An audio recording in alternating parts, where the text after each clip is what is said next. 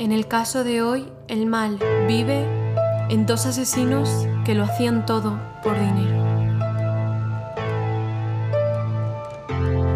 Aviso. En el caso de hoy se tratan temas que pueden afectar a la sensibilidad de algunas personas. En 1934 nació Shante Kimes, en Oklahoma City. Su padre era obrero y su madre prostituta. ¿El problema? Que todo esto es mentira. Chanté es una persona inventada por Sandra Louise, hija de una familia respetable de Oklahoma, que no podía más con sus mentiras y crímenes, entre ellos falsificar su propio certificado de nacimiento. Cuando estaba en el instituto se casó con su novio, pero duraron tan solo tres meses. Un tiempo después se volvió a casar y tuvo a su primer hijo, a quien llamaron Kent. Pero cuando se cansó y se aburrió de ese matrimonio, abandonó a su marido y a su hijo. Ellos en verdad se quedaron aliviados porque tenía muchas condenas por robo y por delitos y traía muchos problemas a casa. Entonces cuando por fin se fue, en verdad se quedaron en paz. Ella seguía siendo una chica joven y se pensaba que con todo lo que había hecho ya, todos los crímenes que había cometido, pues que ya no podía hacer nada peor. Pero lo hizo. En 1971 estaba leyendo una revista y descubrió a Kenneth Kimes, un millonario que acababa de divorciarse. Esa sería su siguiente víctima. Empezó a investigarle. Entonces descubrió que su color favorito era el blanco, y en el armario de Chanté ya no había otro color. Descubrió que le gustaba el olor a rosas y se compró un perfume idéntico. A todos los sitios donde iba Kenneth, allí estaba Shanté, vestida de blanco y aparentando que tenía muchísimo dinero, porque la técnica de ella era no llamar la atención, se unía a la demás gente de la fiesta, que eran gente rica, y ella parecía rica, para que Kenneth no sospechara nada. Finalmente, después de tanto insistir, comienzan a salir. Y Kenneth se entera del pasado de Shanté, pero lo ignora, parece que le da igual, entonces siguen con su relación. Entonces pensarías que Shanté, que se había pasado la mayor parte de su vida robando y estafando, ahora que estaba saliendo con un millonario, iba a dejar todo eso atrás. Pero es que la cosa empeoró. Y es que cometían crímenes sin necesitarlo.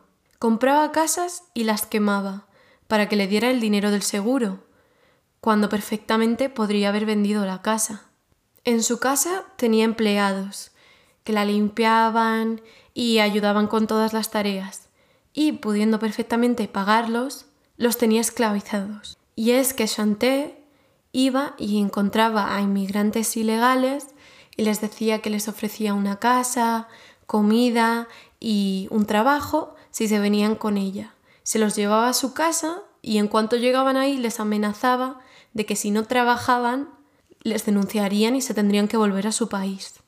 Y como he dicho antes, todo esto sin necesidad porque perfectamente podría contratar a personas y pagarles. Pero es que el caso es que no los quería pagar y que encima los quería maltratar porque limpiaban una parte de la casa, ella llegaba y la ensuciaba a posta. O si no la ensuciaba, les decía, pues la vuelves a limpiar. Y la tenían que volver a limpiar. Les ponía normas absurdas como no podéis mirar a nadie, no podéis hablar con nadie, no podéis decir nada. Y si se portaban mal, les castigaba. Hubo una ocasión que cogió una plancha y pegó a alguien porque estaba enfadada o cogía palos y les pegaba.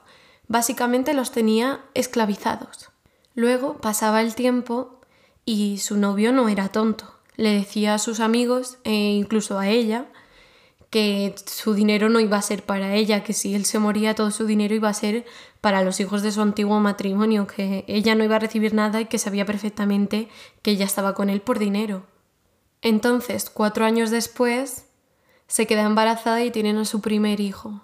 Y es que para ella su hijo significa dinero, porque entonces entraría en la herencia de su padre y ese dinero sería para ella. Entonces ahí es donde comienza la manipulación. Básicamente le pone las mismas normas que a la gente que tenía esclavizada en su casa. No le deja hablar con la gente, no le deja mirar a la gente, no le deja ir al colegio para que no haga amigos. Básicamente la vida de este niño gira alrededor de ella. Incluso cuando era bebé, le hacía cómplice de sus crímenes porque lo llevaba en el carrito, iba por las tiendas y metía cosas, robaba cosas y las metía en el carrito y lo llevaba él con las cosas que acababa de robar, sin necesidad de ello, porque vivía con un millonario. Un día, una de las personas que tenía básicamente esclavizada en su casa se escapa y llama a la policía y le informa de la situación. Esta persona es finalmente libre, pero es que Kenny también, porque a la madre la condenan cinco años y él por fin puede vivir su propia vida sin las reglas de su madre. En este momento incluso se vuelve más cercano con su padre y comienzan a tener una relación. El padre le apunta a un colegio y empieza a tener amigos. Y el padre le contaba a amigos y familiares que es verdad que él intentaba comprar el amor de su hijo con dinero porque su madre no le dejaba acercarse. Pero la madre vuelve de la cárcel y la manipulación vuelve con ella. El padre fallece de golpe y Chanté entra en pánico porque no tiene nada a su nombre, ni las cuentas, ni la casa, ni siquiera una tarjeta de crédito. Y Kenny, su hijo, no había sido añadido a la herencia del padre, entonces todo este dinero iba a ir a sus otros hijos. Ella, enfadada, llama a su hijo que estaba en la universidad y le cuenta la situación. Le dice, no tenemos nada, no tenemos para pagar nada. El hijo ve que está pasándolo fatal, entonces deja la universidad y se va con la madre e intentan vender todo lo que había en la casa, todo lo de valor, para tener dinero. Y en ese momento es donde comienza la ola de crímenes que cometen juntos, madre e hijo. Nos adelantamos en el tiempo a 1998, al 14 de marzo, cuando la policía recibe una llamada. Un hombre que había encontrado un cuerpo en un contenedor de basura. La policía llega ahí y ven que es el cuerpo de un hombre blanco envuelto en bolsas de basura, con los pies limpios y sin sangre en la escena, es decir, que esa no era la escena del crimen. Lo habían matado y lo habían llevado ahí. Comienza la autopsia y el hombre resulta ser David Katzin, que ha muerto de un tiro en la parte de atrás de la cabeza. Informaron a la familia de la situación, pero no estaban sorprendidos, porque ya sospechaban de que le había pasado algo. La policía entonces les comenzó a interrogar y le hicieron las preguntas básicas, como cuándo fue la última vez que lo vieron, se comportaba de manera extraña y la pregunta clave, ¿Sospecháis de alguien en concreto? Y todos dijeron que sí, que sospechaban de Chanté y su hijo Kenny. Dijeron que conocían a la familia hace muchos años, pero que últimamente la madre y el hijo le llamaban, se presentaban en la casa o le escribían cartas amenazándole. La hija, en concreto, dijo que no sabía lo que pasaba, pero que un día tuvo una conversación muy extraña con su padre, porque parece ser que había un coche que rondaba su casa y que de vez en cuando aparcaba justo enfrente de la casa. Un día estaba con su padre cuando este coche apareció. El padre la cogió, le hizo mirar al coche y le dijo ¿Ves ese coche de ahí? Cuando veas ese coche, no salgas de la casa.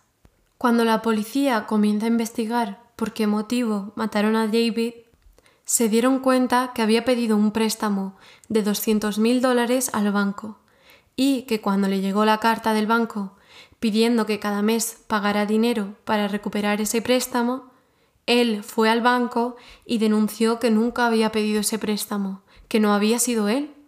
La policía se pone a investigar y descubren que el dinero del préstamo se había ingresado en la cuenta de Chanté. Cuando van a la casa de Kenny y Chanté, descubren que la han quemado y que ambos han huido. En el banco hablan con la persona que autorizó el crédito de David y les dicen que Chanté decía que estaba autorizada para hacer ese préstamo. Y encima también les dicen que también pidió otro al nombre de Robert McCarran. La policía se vuelve loca buscando a este Robert. Incluso piensan que a lo mejor es una persona inventada o alguien a quien Chanté ha secuestrado pero finalmente le encuentran. Y resulta que Robert ya había denunciado a Chanté. Y si os acordáis, es que uno de las personas que trabajaban en su casa y contó lo de que Chanté esclavizaba a la gente, pues esa persona era Robert. Él les cuenta que Chanté le contrató para ser mayordomo, pero que ella tenía un chofer que se llamaba Sean y hacía que Sean le vigilara día y noche, que viera todo lo que hacía y que si no seguía las reglas le pegara. La policía encuentra a Sean, quien les dice que el día que murió David él le vendió una pistola a Kenny, la misma con la que dispararon a David, y que él sabía que Kenny y Chanté se habían ido a las Bahamas, porque había escuchado que ellos sabían que el padre tenía una cuenta allí. Entonces, si llegaban antes de tiempo, podrían llevarse todo el dinero de esa cuenta. Y resulta que era verdad, que el plan de Chanté era ir a las Bahamas y conseguir ese dinero. Pero estaba leyendo una revista y se le ocurrió otra idea. Vio que en Nueva York había una mujer que se llamaba Irene, que tenía una mansión en el Upper East Side. Y parece ser que esta mujer recientemente se había quedado viuda y había comenzado a alquilar habitaciones en su mansión para tener compañía. Kenny y Chanté van a Nueva York y le alquilan una de las habitaciones. Y su plan es robarle la identidad y todo su dinero. Pero Irene no es tonta, porque ve que algunos de los papeles que le han facilitado son falsos. Y además ve que Kenny, que en ese momento se estaba haciendo pasar por un hombre llamado Manny, cuando iba andando por el pasillo iba evitando las cámaras. Se pegaba a la pared para que su cara en ningún momento saliera en las cámaras del pasillo. Entonces ella comenzó a hablar con sus amigos comenzó a sospechar mucho de ellos y decidió que los iba a echar. En ese momento también, Chanté llama a Sean, que estaba en Los Ángeles, y le dice que ha encontrado un trabajo para él y que se traiga sus juguetes, refiriéndose a sus pistolas. Sean informa a la policía y deciden que les van a hacer una emboscada, que Sean va a quedar con ellos en un punto específico y cuando vaya a darle las armas arrestarán a Kenny y a Shanté. Entonces llega el momento, quedan, se van a entregar las armas y boom, justo llega la policía, les detienen y se los llevan.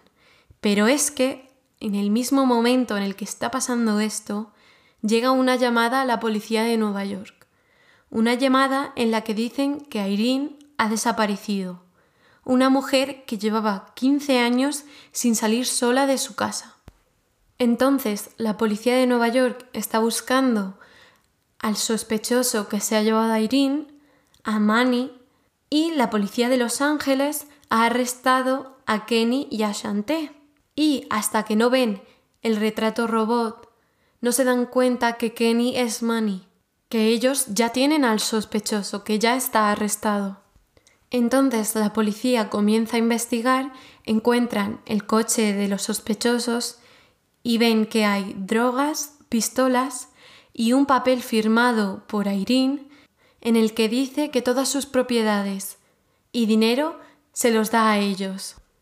En el caso de Los Ángeles tenían un problema, porque no tenían ni pruebas ni testigos, solo el motivo, el motivo de que David se había dado cuenta de que ella había pedido el préstamo en su nombre. Entonces la policía otra vez vuelve a hablar con Sean, que esta vez les dice que el 14 de marzo Kenny se montó en su coche y le dio una dirección. Llegaron allí y entró en la casa. Y mientras él estaba en el coche esperándole, oyó un disparo. Kenny salió corriendo de la casa y le llamó y le dijo que entrara. Al entrar vio a David y vio que lo había matado. Kenny le obligó a limpiar la escena del crimen y a llevarse el cuerpo de David, que tiraron a un contenedor de basura. La policía fue a la casa de David y efectivamente encontraron pruebas de sangre, corroborando la confesión de Sean. En el caso de Nueva York, no habían encontrado el cuerpo de Irene, pero tenían más de 149 testigos de los crímenes de Chanté y Kenny. Finalmente fueron condenados, y entre los dos sumaban una cadena de 250 años. Cuando acaba el juicio de Nueva York, comienza el de Los Ángeles. A Kenny le están entrevistando cuando se vuelve loco. agarra a la reportera y le pone un bolígrafo en la garganta, y dice que si en California le condenan a la pena de muerte, le rajará el cuello. Están en esa situación durante cuatro horas, hasta que por fin Kenny se rinde. Mientras tanto, en Los Ángeles están teniendo problemas, porque Sean, el único testigo del crimen, ha desaparecido. Entonces, todo el mundo se sorprende cuando de repente Kenny dice que él confesará todos los crímenes que han hecho si prometen que no condenarán ni a él ni a su madre a la pena de muerte. Aceptan este trato y Kenny les cuenta que cuando estaban en Nueva York se quedaron todo el día mirando por la mirilla de la puerta.